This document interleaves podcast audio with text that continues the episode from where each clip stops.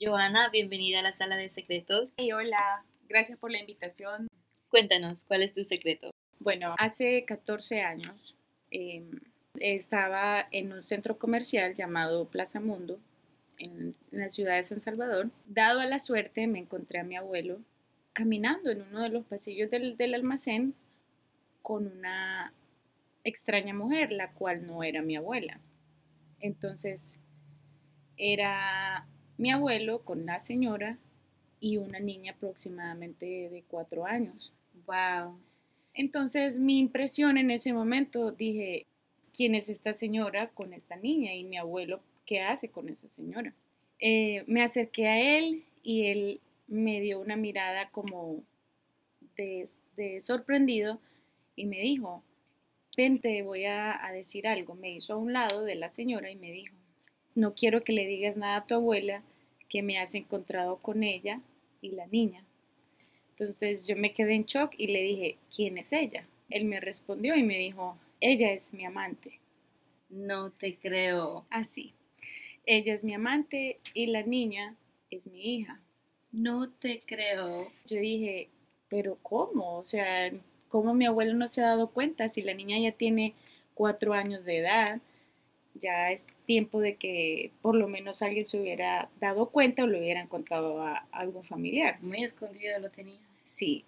¿Cómo reaccionaste? ¿Estabas enojada? Cuéntanos. Más que todo estaba sorprendida y no podía eh, acercarme a ella sin antes saber qué, lo, qué era lo que me iba a responder mi abuelo, porque yo me quedé, me quedé en blanco, me quedé en shock, me quedé así confusa. Mm. Entonces fue ahí cuando mi abuelo se acercó y me dijo que la señora y la niña era la amante y la hija. Entonces, eh, quizás en el, mismo momento no pude haber reaccionado contra ella porque me quedé en blanco. ¿No te dieron ganas como de contárselo a tu abuela o a tu mamá o a alguien de la familia?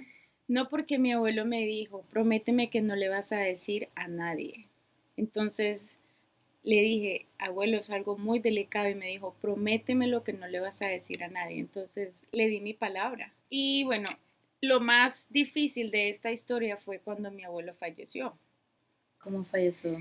Eh, por un accidente de tránsito. Mi abuelo fallece y después de yo haberme dado cuenta, después de haberle prometido a mi abuelo que le iba a guardar ese secreto, a los seis años después él fallece. Entonces, bueno, mi mamá, mi familia, mi abuelita prepararon los servicios fúnebres para mi abuelo.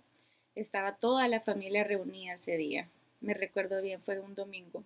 Cuando ya a la medianoche va acercándose esa señora, esa misma señora que, había visto en el centro comercial. No te creo. Con la niña.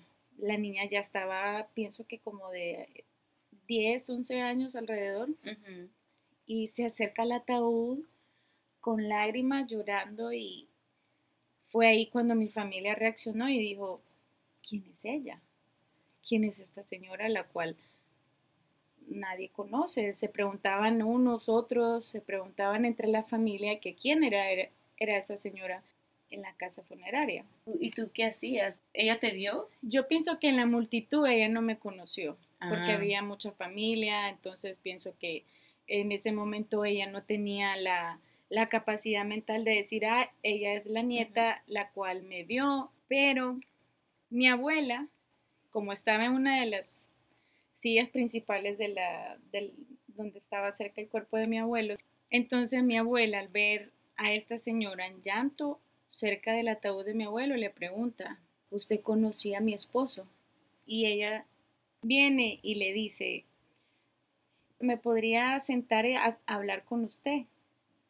Le dijo a mi abuela, la señora, y le dijo ella, sí, claro se sentaron y ahí vino lo más difícil, que yo dije, wow, aquí está ahora la bomba.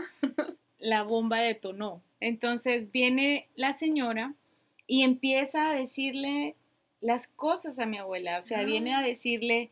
Qué inapropiado. O sea, encima de, lo que, que estaban pasando por un momento tan difícil, se tienen que dar cuenta de eso en ese preciso momento. Por eso dicen que cuando llega una cosa mala, llegan todas. Entonces, ese fue en el caso de mi abuela. Cuéntanos qué le contó a tu abuela. Empezó a decirle que él tenía una segunda familia y le dijo que la niña que la acompañaba a ella era la hija de mi abuelo. Pienso que en ese momento no tenía forma de reaccionar porque ya tenía el dolor encima de la muerte de mi abuelo. Entonces, como que no asimilaba lo que la señora le decía.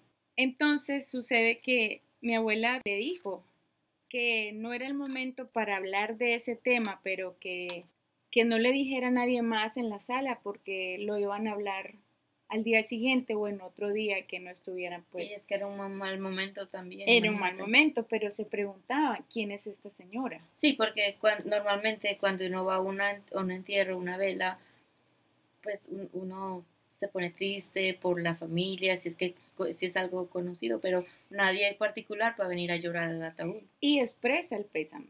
O sea, le dice mi sentido pésame, pero esa señora solo se acercó a llorar, entonces todos se preguntaron, ¿quién es esta señora? Lo hizo muy obvio.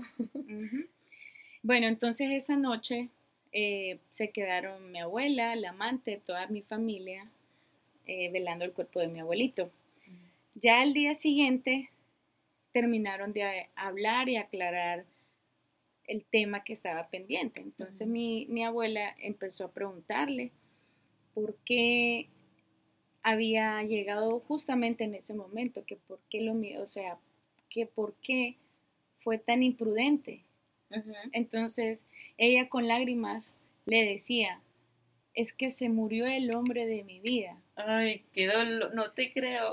Se fue el papá de mi niña. Entonces mi abuela, en el momento que él fallece, para ella fue, Un dolor muy caótico. Sí. Entonces, resulta que a mi abuela, muy madura y, saber, y sabiendo la situación, ella le dijo que pues le perdonaba la infidelidad, le perdonaba el dolor que ella sentía en el pecho, que todo iba a tomar tiempo para sanar, pero que contara con ella. Encima, encima, encima de todo. Que contara, que con lo poco que ella tenía, que contara para, para la niña, o sea, la, hijastra, de, mi, de mi abuelita. Entonces pienso que eso fue un acto de, de amor porque después de que imaginaba que eso iba a ser algo destructivo, algo que mi abuela podía caer en depresión o, con un ataque. Sí. Eh, fue muy madura y encima con el dolor actuó como un, ser humano con misericordia. Sí, pienso una yo. Una gran persona es tu abuelita. Entonces, esa ha sido mi historia que eh, cargué 14 años con ese secreto con esa promesa y, al, y eso que al darse cuenta mi abuela de eso, yo nunca le terminé de decirle a ella que yo sabía lo que había sucedido. Wow, ¿y qué hizo detenerte a contarle que tú ya sabías? No, yo no le dije en ningún momento a mi abuela. No, yo sé, pero ¿qué, pero qué te hizo detenerte? O sea, no, en ese momento no te dieron ganas de decirle, abuela, yo, yo ya sabía que él tenía otra familia, o no sé, sacarte eso, por lo menos ya eso de, eso de tu pecho? Bueno, fue 50% cobardía y 50% lealtad, porque no podía defraudar a mi abuelo en algo tan delicado para, para mi abuela y para mi familia.